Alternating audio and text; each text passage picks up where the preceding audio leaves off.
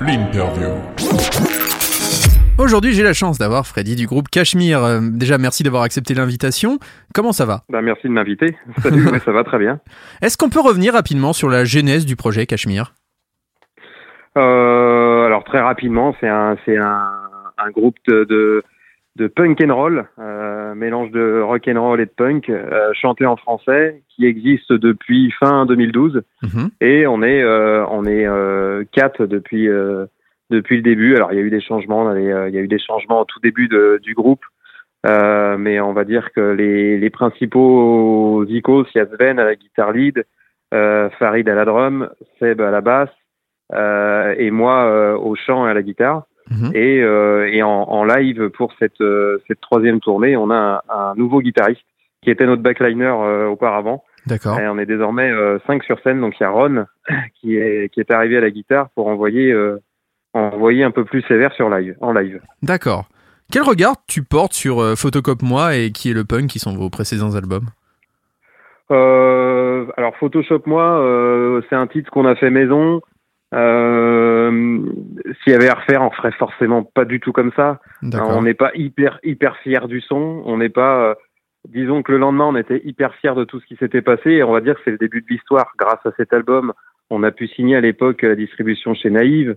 On avait un super éditeur. On a signé dans un dans un dans un label parisien qui s'appelait Big Beat à l'époque. Et on a pu jouer à la boule noire. Et c'est là où tout a démarré en fait pour nous. La boule noire. euh, la boule noire nous a permis de rencontrer euh, Philippe Manœuvre, euh, nous a permis de, de faire une, une semaine de résidence à Rock the Piste, euh, euh, un festival euh, dans les Alpes qui nous a complètement chamboulé. Donc Mhm. cet album nous a servi à avancer. Euh, voilà, c'est le début de l'histoire, on va dire. Le deuxième album, qui est la punk, euh, là on passe à un autre cran parce que on a voulu vraiment plus le produire. Euh, bah, déjà le produire tout court. Euh, on a été, on, on a monté notre label depuis. Euh, on a choisi notre notre producteur qui est Charles de Scooter à Bruxelles, qui, Mhm. travaille euh, pour Superbus, euh, Mathieu Chédid, No One euh, et j'en passe, Mhm. qui fait qui sait faire sonner la langue française avec le rock selon nous. Et là, du coup, on a un plus gros son, une plus grosse prod. On assume totalement plus cet album et ce qui nous ressemble beaucoup plus. Donc euh, c'est vrai que voilà, dis- disons que c'était le démarrage de l'histoire. Il nous a beaucoup servi ces Photoshop. Moi, on a commencé à enfoncer le clou avec qui est la punk et qui est la punk nous a servi de signer chez Rage Tour pour le tourneur, nous a servi aussi de démarcher euh, et de trouver Atom, notre futur label du Mhm. troisième. Euh, voilà, ça, on a gravi les échelons avec ce deuxième album, et puis euh, on a essayé de transformer l'essai avec ce dernier essai qui est le troisième album. Voilà. Justement, c'est votre dernier album en date. Et comment s'est passée sa composition et son enregistrement? La compo, alors c'était une compo de, de, de, il y a eu du pré-confinement euh, euh, et, et, euh, et du confinement tout court. Dé- Mhm. L'album était quasiment écrit avant le confinement, avant tout, euh, avant tout, toute la, tout, tout le, on va dire toute, euh, toute la, toute la fin du monde de 2020. Euh, et, euh, et il a été complètement déconstruit. En gros, c'est, je, je considère que c'était un peu le puzzle qui était fini. Je l'ai remis dans une boîte, j'ai secoué la boîte et j'ai, et j'ai, euh, et j'ai vidé la boîte sur une table et j'ai tout recommencé. Donc, en gros, on peut dire qu'il a été composé en plein confinement. Euh, j'ai beaucoup travaillé en amont sur ce, ce, ce projet. J'ai, c'était un, un, un projet un peu plus, euh, je vais pas dire personnel parce que c'est on, on reste un groupe, mais mais les, les euh, vu qu'on était confinés, euh, je me suis beaucoup enfermé dans ma bulle. Moi, j'en ai j'en ai euh, le, le, la composition, enfin le confinement en, en tout cas m'a vachement aidé. Et puis euh, j'ai travaillé aussi en arrangement avec euh, avec Shanka de No One is Innocent. D'accord. Euh, et on a beaucoup travaillé en binôme sur sur la, la, la finalisation de cet album. Et puis ensuite, forcément, bah, dès que je, disons que dès que j'avais un bout de riff et une idée de, de propos, j'envoyais au gars. Euh, on bossait par mail et puis euh, il validait euh, oui non et je continuais dans mon coin. Puis après, je suis revenu avec toutes les maquettes euh, en, répète. Et quand le quand on a eu le droit de se revoir en répé euh, en juin juillet, eh ben on a pu euh, on a pu bosser et peaufiner tout ça. Voilà. C'est D'accord. construit comme ça et, et on est retourné dans le même studio ensuite pour l'enregistrer euh, que, que le précédent album à, à, à Bruxelles euh, chez. Charles parce qu'on avait on avait adoré on avait adoré cette cette expérience. Il s'avère que Charles est un excellent pote à Shankar. Hmm. Enfin c'est toute une petite famille et euh, et on savait aussi qu'on allait enregistrer en plein confinement à Bruxelles donc euh, bar fermé. Donc Ah pas oui. possibilité de prendre des bières à la sortie du stud. Donc euh, Charles nous a laissé les clés du stud et on a pu continuer à faire des prises autant de fois qu'on voulait parce qu'on vivait juste au-dessus du studio, donc c'était un moment pendant un mois et demi euh, assez magique et du coup on a pu on a pu peaufiner à 200% ce qu'on voulait faire. D'accord. Est-ce que c'est ce confinement et puis bah, un peu cette ambiance qu'il y avait à ce moment-là qui donne à cet album un aspect peut-être un peu plus sombre, un peu plus punk, mais aussi un peu plus sombre? Ou alors c'était une ambition de départ que tu avais?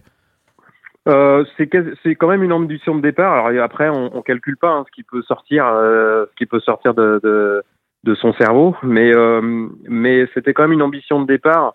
Disons que ce troisième album, c'est il est complètement décomplexé. On est, euh, euh, on assume tout. j'ai toujours, moi par exemple, dans mes propos, dans les paroles, j'ai toujours voulu piquer là où ça faisait mal. Dans, sur le deuxième album, amené beaucoup de second degré et beaucoup d'humour pour euh, pour faire passer un message. Et puis euh, et dès la sortie du deuxième, je dis mais merde, pourquoi je le fais quoi? Euh, Au final, j'ai envie de si j'ai envie de dire un truc, je vais le dire. Donc j'avais déjà cette volonté là. Idem pour les voix de tête, les voix de tête qui étaient plus ou moins assumées sur le deuxième album. En effet, il y a une tournée qui est passée par là. On a rencontré des gens. On va souvent voir les gens en merchandising après chaque live. J'avais des critiques assez positives sur les voix de tête, de les assumer, de foncer. Et puis à l'entendre 10, 15, 20, 50 fois, 100 fois, je dis bon bah allons-y quoi. Voilà, c'est notre patte, c'est c'est le son Cachemire. Donc en gros, euh, donc en gros non, c'est c'est c'est pas le confinement qui a amené ça. Euh, le confinement a amené le fait de vraiment peaufiner et de pousser tout. Euh, chaque détail a été poussé, euh, euh décomposé, recomposé, euh, voilà. Donc c'était voilà. Après le deuxième album, il y avait déjà une volonté d'être d'être plus sombre et plus rentre dedans dans tous les sens du terme. D'accord. D'ailleurs, il y a un travail particulier, on sent, sur les guitares qui sonnent comme jamais. Est-ce que c'est l'aide de Shanka qui a apporté ça? Euh, alors, Shanka, euh, Shanka amené pas mal d'arrangements sur euh, les plus hors guitare, tu vois. Paradoxalement, c'est tout ce qui est pas guitare. Donc, euh, la guimbarde, les bouts de cuivre, des chœurs à la Morricone, enfin voilà, tout ça, ça, Moi, je sortais de mes sentiers battus et c'est pour ça aussi que je voulais bosser avec lui parce que Shanka a une a une connaissance incroyable sur euh, sur Morricone. Euh, donc euh, donc on a on a on a bossé ensemble on a bossé ensemble dans ce sens-là. Et, et, en ce qui concerne les guitares on a beaucoup travaillé avec Charles là-dessus. Charles a, a, un gros travail numéro un c'est le son de caisse claire. Travail numéro deux c'est le son des grattes. Hmm. travail numéro trois c'est le son de la voix. Après le reste c'est de l'option. Voilà. Et il y a un travail qui est fait, enfin on le sent en tout cas, c'est l'efficacité des refrains, notamment sur Jeu qu'on écoutera en fin d'interview. On sent que tu as apporté un soin particulier à être très efficace sur tes refrains. Alors, je sais pas ce que tu entends dire par, enfin, ce que tu veux dire par efficace. Ça reste en euh, tête. On a l'impression que c'est fait aussi pour les concerts. Enfin, que ça peut être quelque chose que. Alors ouais, ça c'est, alors ça c'est sûr que que ça reste en tête, ça c'est pas calculé. Euh, par contre, que c'est taillé pour le live, ça c'est calculé à, à 600%. D'accord. Ça c'est sûr que les titres, même euh, euh, sur la longueur des titres, sur sur la façon la façon de les écrire, de les chanter et de les et de les, et de les construire, ils sont faits pour le live parce que notre l'essence même du groupe c'est de faire du live et euh, et de faire sauter le public quoi. C'est l'idée. Donc euh, ça, ça a toujours été euh, ça a toujours été notre volonté. Donc oui, ça a été construit en ce sens-là, c'est sûr. Qu'est-ce qui inspire tes textes? On pense notamment au titre influenceur, qui est une sorte de critique quand même de notre société qui est assez binaire. Euh, Est-ce que c'est tout ce qui t'entoure, qui, qui te, ou ta vie au quotidien, euh, qui t'inspire? C'est tout ce qui nous entoure. Euh, je, notamment le titre qui va suivre, je euh, peut peut euh, peut aussi bien synthétiser tous les titres. C'est que ça ça parle des sujets sociétaux, ça parle de de, de, de l'homme avec un grand H et de ses volontés de pouvoir et euh, d'égocentrisme. Euh, voilà, il y a des. En général, c'est souvent des, des sujets qui me qui me choquent dans les deux sens du terme. Il y a des mmh. sujets plus légers. Il y a un titre sur Saturday Night qui parle de Travolta mmh. parce que j'étais choqué dans ma jeunesse de voir Travolta euh, dans Grease, euh, qui à l'époque je trouvais ça terrible quand j'avais 8 ans. quand je l'ai re-regardé euh, bon, en fait, c'est pas top. Mais ça, c'est notre histoire. Mais cela dit, de voir Travolta dans Pulp Fiction, je trouve magique. Euh, donc là, c'est un, voilà, ça c'est un sujet plus léger parce que, mais pour le reste, notamment influenceur, euh, ça parle vraiment de la société actuelle et de ce hmm. qui, et de, de du du, bah, du sens que du sens que la, la le, sens dans lequel ça, ça, ça va. Enfin, en tout cas, il y a, euh, j'arrive pas à trouver mes mots, mais dans il y a, y, a, il y a un côté, il y a de la colère, ça c'est sûr. Euh, c'est pour ça qu'il y a le côté plus sombre. Euh, il y a de la colère et de l'impuissance aussi. Hmm. Il y a vraiment de l'impuissance face à tout ce qui se passe. Et, et le côté influenceur, c'est notamment ça, c'est qu'on se rend même plus compte de nos influences. C'est vrai que si on le prend en premier degré, on peut parler d'influence euh, de toutes les, tous les influenceurs et influenceuses qu'on trouve sur Insta à montrer leur boule euh, sur une plage à Hawaï. C'est pas l'idée.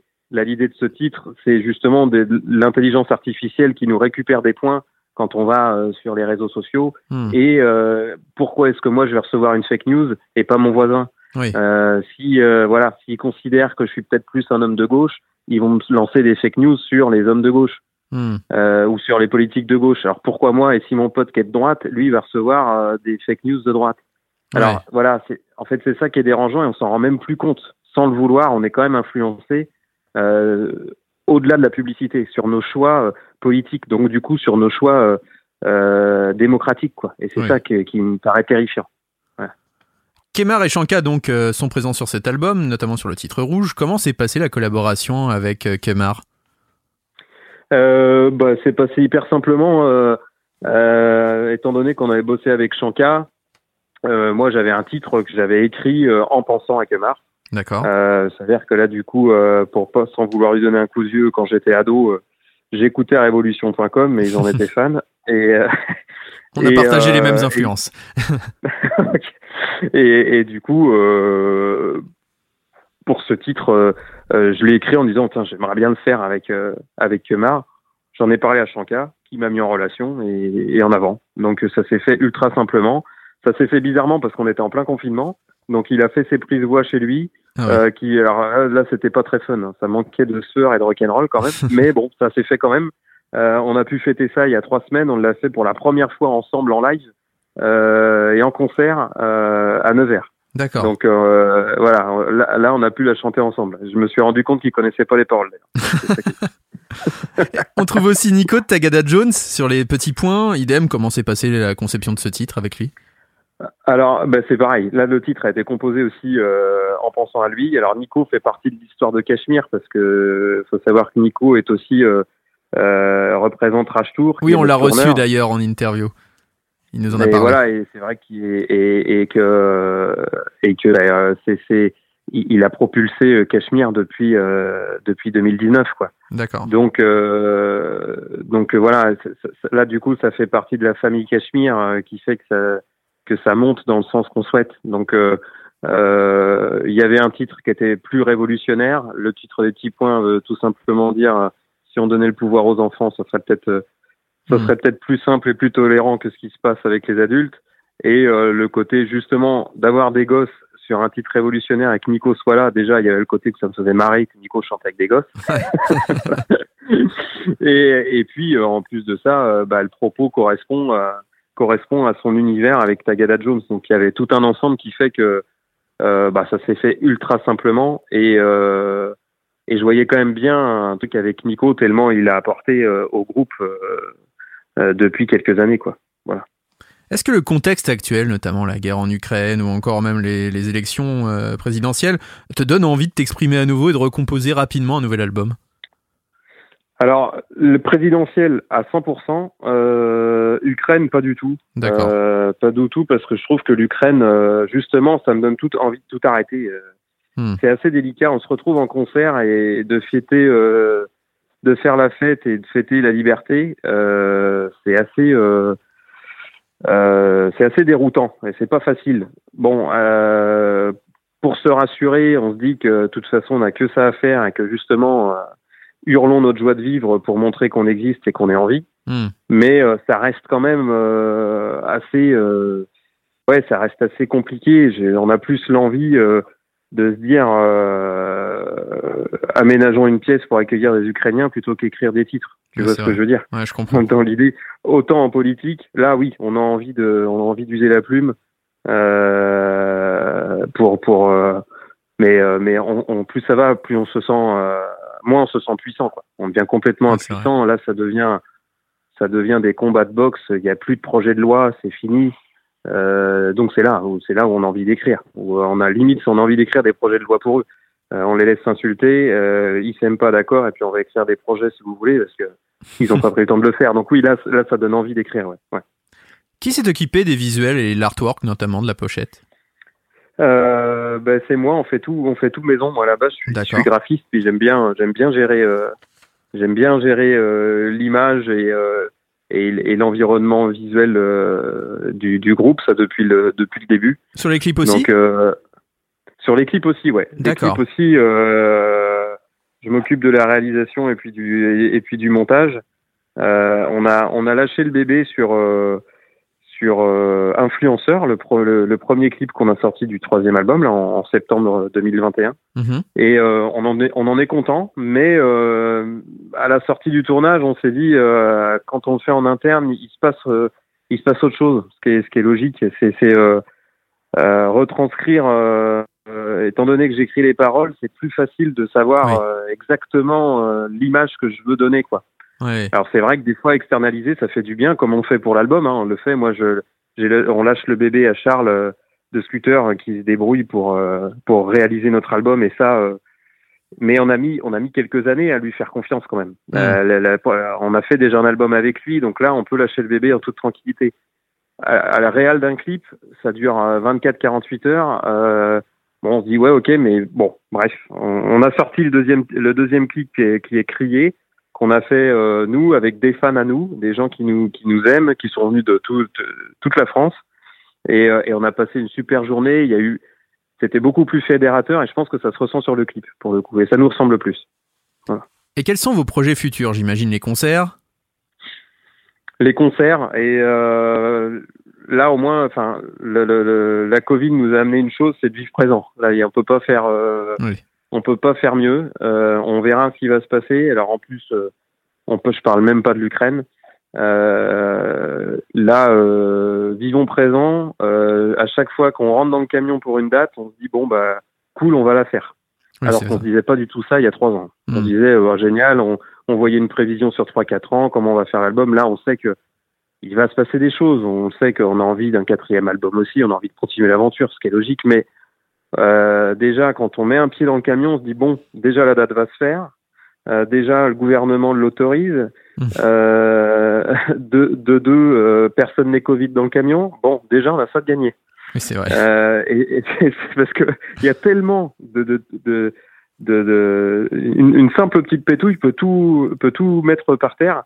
Avant, quand on avait une gastro ou une grippe, on filait quand même dans le camtar et puis en avant. Oui, c'est ça. Euh, là, euh, un Covidé, c'est euh, une date annulée. Voilà. Ouais, et, ça jusqu'à jusqu'à l'heure du départ. Ouais, Donc vivons présent, on prend les dates, on a une belle tournée en 2022. on est très content, on a plusieurs dates avec No One, notamment une au Trianon à Paris. et, et puis en espérant que, que, que, tout ça se fasse, et on, on y croit. Mais on va dire que on bourre les concerts 2000, 2022 et puis euh, et puis 2023, ben on verra. Mais déjà, euh, on va regarder nos pieds parce que on, a, on, nous a tellement brûlé les ailes euh, en 2020 où nous on était en pleine tournée, on était à Villeurbanne le soir où ça a été confiné. On partait, on, on avait 15 dates, 15 dates avec Manu des Dolly et puis les Toy Bleuides. Et euh, là, on arrivait à Villeurbanne, à 30 minutes de Villeurbanne, on avait roulé 8 heures. Et puis, euh, bah non, finalement, euh, plus de dates, enfin, les rassemblements de, de, de, plus de 100 personnes annulés. Et à partir de ce moment-là, on se dit, ah ouais, d'accord. Donc, même jusqu'au moment où on met le pied dans la salle, tout peut être annulable. Voilà. Voilà. Donc maintenant, on a appris à vivre présent. Bah, en tout cas, on te souhaite le meilleur euh, pour la suite avec le groupe Cachemire. Euh, on va se quitter en musique, mais est-ce que tu as un dernier mot peut-être pour nos auditeurs?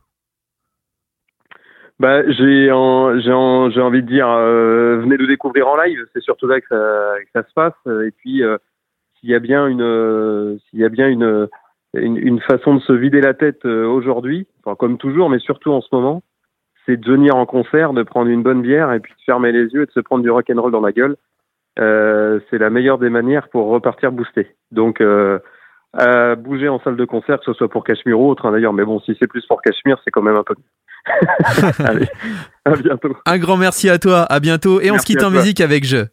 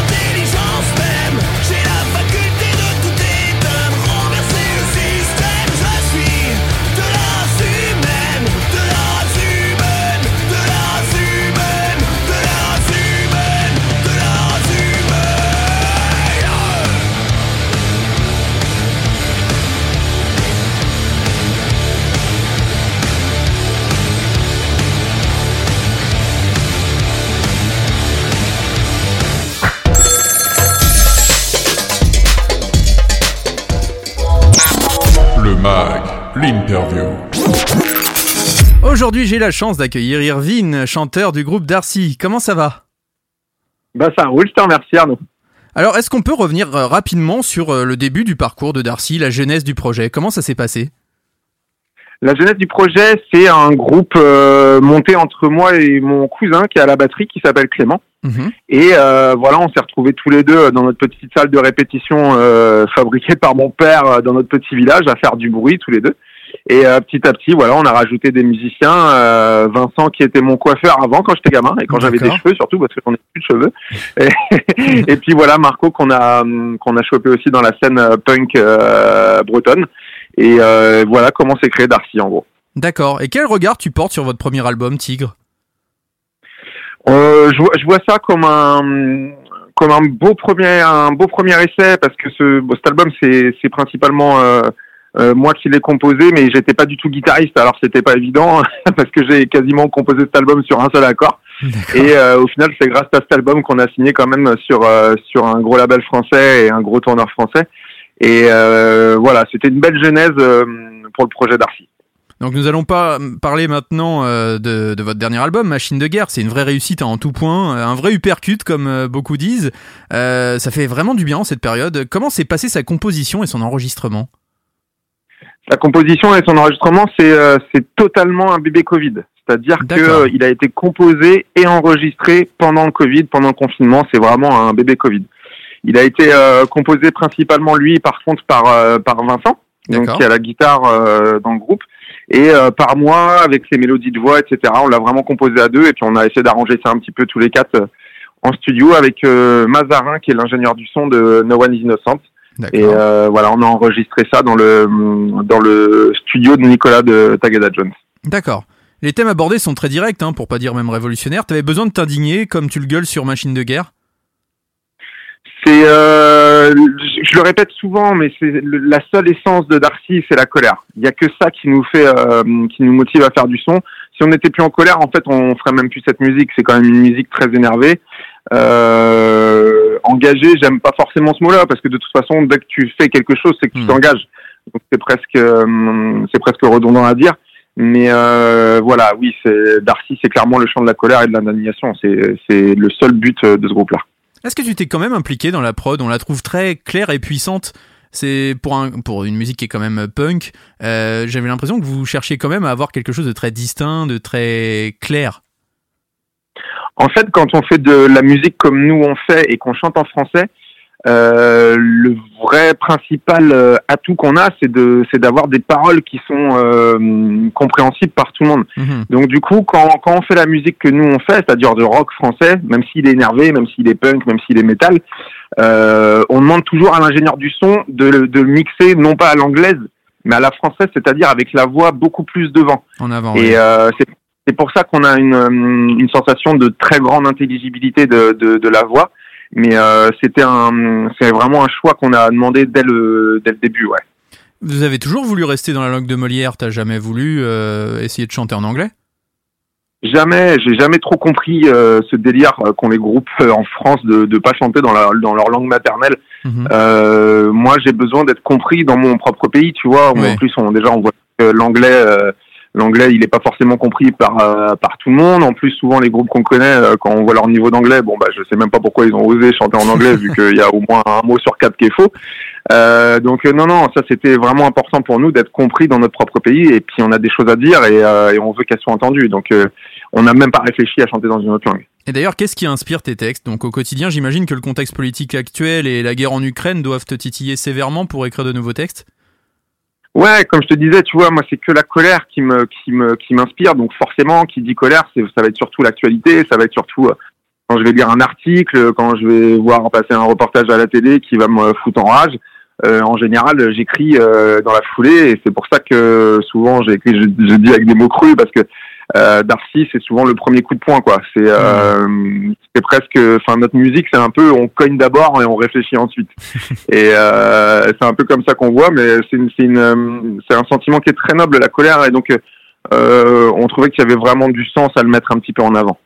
Il y a des invités de marque sur cet album, avec tout d'abord Kemar que vous aviez déjà invité sur La Marine sur un précédent été fort et qui défonce tout, on peut le dire, hein, sur Viens chercher le pogo, un hymne à votre public, on dirait, vous êtes très proche de votre public et comment s'est fait la rencontre avec Kemar? En fait, euh, on était sur ce même label qui est, euh, qui est Very Chords et euh, avant la sortie de notre premier album, Very Show nous a dit, bah, Very Show, Very Chords, c'est c'est une même entité qui a un label plus tourneur et ils nous ont dit, bah écoutez, bah, pour vous faire connaître, ça peut être cool qu'on vous fasse faire une dizaine de premières parties de No One. Et ça avait du sens parce que tu vois, No One, c'est du c'est du rock français aussi très engagé, très énervé.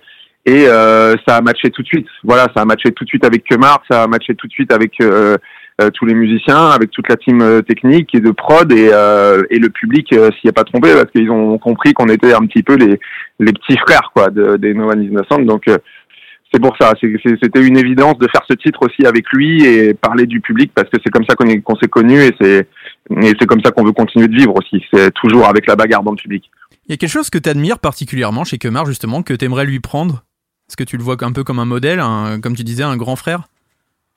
Y a, y a, que tu peux répéter la question? J'entendais mal, s'il te plaît. Il y a quelque chose que tu aimerais euh, prendre de Kemar, tu vois, comme modèle, euh, quelque chose qui peut t'apporter, ou tu t'es inspiré de lui peut-être euh, dans ta façon de te comporter sur scène ou, dans tes textes même? Non, j'ai rien à lui à lui prendre ou à, ou à m'inspirer de lui. Le, lui, par contre, ce qui a toujours été cool avec avec Kemar, c'est qu'il a toujours pris le temps de se mettre au premier rang ou à côté quand on faisait les premières parties et venir me voir après le show et me dire Arvin, fais attention à ça, fais attention à tes placements euh, travailler un peu plus le cardio. C'est peut-être ça que je lui que, que j'aimerais lui envier. Par contre, c'est son cardio, quoi, parce que le salaud, euh, il a du souffle. Hein. Euh, il court partout, il saute partout et il fait deux heures de show et à la fin, c'est à peine qu'il a transpiré une goutte. Donc il y a quelque chose que je voudrais lui voler, ouais, c'est son, son, cardio, ouais, ça par contre pas de problème.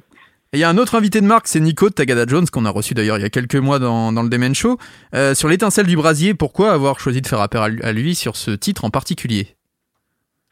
Pareil, euh, Nico, c'est une très très belle rencontre. Du coup, on a signé euh, sur son euh, sur son agence de booking qui est mhm. Qui est Rage Tour. oui. Et c'est pas la première fois qu'on qu'on qu'on joue avec lui sur scène. Et c'est une évidence aussi. Il a vraiment, on sent vraiment aussi les petits frères de Tagada Jones. Ça, c'est dans la ligne, dans la même lignée, dans la même direction, dans la même ligne droite. Et euh, ça me paraissait évident de lui proposer un titre. Et là, par contre, ce que ce qu'on voulait, c'était, je voulais vraiment le prendre à contre-pied et pas le prendre sur un morceau de punk. Ça aurait été trop mm. facile, trop évident. Et donc on s'est dit, vas-y, on a fait un seul morceau de métal euh, sur cet album, euh, invitons-le, euh, invitons-le là-dessus. Et puis, bah, on est super content parce que sa voix, elle ajoute vraiment quelque chose à ce titre. Donc, donc voilà, ça a mis un bon coup d'énervement sur ce morceau. T'aimerais bien faire une petite tournée commune, justement, No One, Tagada Jones et vous? Bah carrément, hein, mais c'est un peu en discussion. On réfléchit, même si maintenant Tagada et No One sont, sont des groupes qui ont plus tendance à remplir des bah, des zéniths, comme on le voit là maintenant avec, le, le, gros le gros 4 mm. qui, qui qui est déjà sur la route, je crois, dès cette semaine ou la semaine prochaine. Et mais voilà, on est en discussion avec Nico pour pour faire plusieurs dates avec Tagada parce que ça s'est très très bien passé en fin d'année. Là, on a fait on a fait Trianon avec eux à Paris, on a joué à Nevers et encore une fois, ouais, le public c'est l'évidence quoi. On voit bien que même s'ils nous connaissent pas et qu'ils écoutent ce qu'on fait, euh, d'un coup on gagne euh, beaucoup d'abonnés, beaucoup de public et ils viennent nous voir au merch et euh, donc ça se passe extrêmement bien. Il y a aussi Pierre de Merzine sur notre hymne, tu peux nous en dire un mot? Bah c'est la même chose, tu vois, ça c'est trois groupes qui qui ont qui ont 25 ans de carrière en fait ces trois groupes là, c'est des groupes qu'on écoutait quand quand on était ado, c'est avec eux qu'on qu'on a grandi musicalement, c'est eux qu'on allait voir et on, on faisait des kilomètres pour aller voir ces groupes là. Euh, et pareil, quand on s'est mis à jouer avec eux sur scène, ça nous est paru évident. C'est la même chose. Merzine aujourd'hui, c'est un groupe qui est très engagé politiquement et qui, qui, a un son rock euh, très énervé. Là, pareil, ça nous ça nous paraissait très évident d'inviter Pierrot sur ce morceau.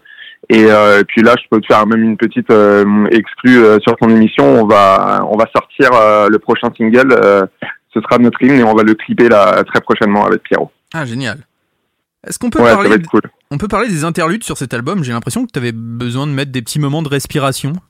C'est ça? Ouais, exactement, exactement. Tu vois, l'album il s'appelle Machine de guerre et on n'avait pas non plus envie que ce soit la guerre euh, du début à la fin. Hmm. Il y a toujours le calme avant la tempête et euh, il faut il faut ces moments de respiration euh, pour pour mettre encore une cartouche encore plus dure derrière. Et moi, je trouve qu'il est très bien équilibré avec ces interludes. Ça fait vraiment du bien et, euh, et que aussi on pose euh, les guitares parce que des guitares hurlantes euh, pendant 1h15 euh, c'est pas forcément évident aussi pour l'oreille. Donc là avoir un, petit peu de production électro ça fait du bien aussi. Et vous finissez sur une qu'on peut dire presque balade avec Eva. Tu peux nous en parler? Pourquoi avoir choisi de finir l'album comme ça? Et bah c'est pareil, c'était on avait envie de prendre les gens à contre-pied parce que sur le premier album, j'en ai fait des titres comme ça, il y en a il y en a deux ou trois mais ils sont cachés, c'est des bonus tracks et ils sont même pas disponibles en streaming ou sur Deezer ou Spotify. Donc les les gens les connaissent pas forcément. Il faut vraiment avoir l'album pour les pour les voir. Et puis en plus il faut aller les chercher parce qu'elles sont bien cachées. Et euh, le label et les, les musiciens Darcy m'ont dit non non mais là il faut faut les assumer, il faut faut assumer un titre acoustique. Et euh, j'ai dit bah écoutez, on va le tenter, on va on va finir l'album sur un titre guitare voix et voilà pourquoi on l'a fait. C'était vraiment euh, de se dire que Darcy, oui, c'est la colère, oui, Darcy, c'est l'actualité, la politique, mais c'est aussi les relations humaines et ça faisait du bien de finir sur une note un peu comme ça. On va parler maintenant des concerts. Qu'est-ce que vous avez de prévu dans les prochaines semaines?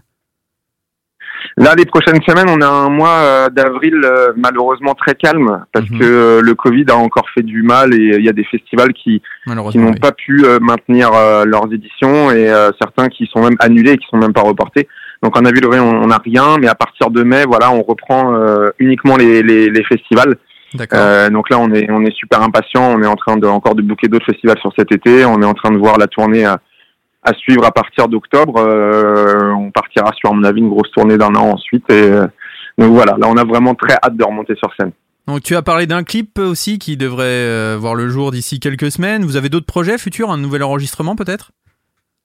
Bah là, tu vois, avec le Covid, avec les annulations, etc., on a quasiment un troisième album qui est dans la boîte en fait. Hein. On a on a bien bien avancé, donc euh, donc je sais pas, on va on va discuter avec le label, on va discuter avec euh, avec Rash Tour et on va voir euh, ce qu'il y a de plus opportun. Est-ce que ça vaut le coup qu'on rentre en studio dès début 2023 ou est-ce que c'est pas plus intelligent de sortir des, des titres à droite à gauche de temps en hmm. temps On va voir. Mais dans tous les cas, oui, on a on a quelque chose sous le pied de bien de bien présent et de bien prévu quoi. Bah, un grand merci à toi, Erwin. Est-ce que tu as un dernier mot pour les auditeurs de Radio Axe? Pour les auditeurs, non, juste encore une fois merci à tous les acteurs comme vous qui font vivre la musique qu'on aime. Heureusement que vous êtes là parce que euh, c'est cette musique-là qui nous fait vibrer et heureusement qu'il y a des médias pour vous comme vous pour faire vivre encore la musique qu'on adore. Bah, un grand merci à toi, je te souhaite le meilleur pour la suite et puis de toute façon on suivra toute votre actu qu'on relaiera aussi sur nos réseaux sociaux. Merci beaucoup. Big up, merci beaucoup Arnaud. Merci, merci. Erwin.